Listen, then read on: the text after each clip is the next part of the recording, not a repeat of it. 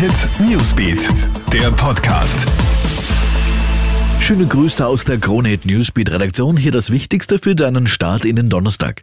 Die Regierung plant bereits neue Corona-Maßnahmen. Laut den Salzburger Nachrichten ist in Regierungskreisen von Lockdown-ähnlichen Maßnahmen der Rede. Ähnlich wie in Deutschland soll es Einschränkungen geben, die aber nicht so dramatisch sein wie jene im März. Seit gestern ist es jedenfalls in Deutschland fix, dass der nächste Lockdown kommt. Ab Montag treten die verschärften Maßnahmen bei unseren Nachbarn in Kraft.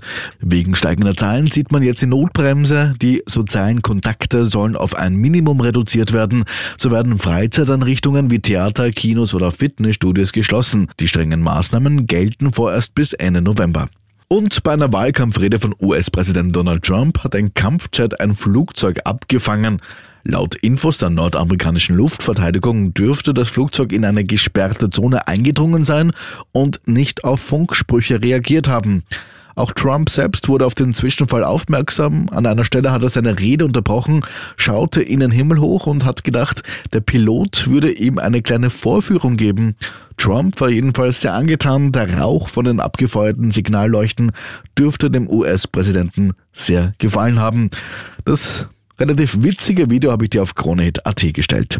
Dort gibt's auch laufend mehr Infos für dich.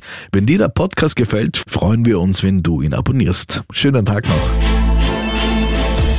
KroneHit Newsbeat, der Podcast.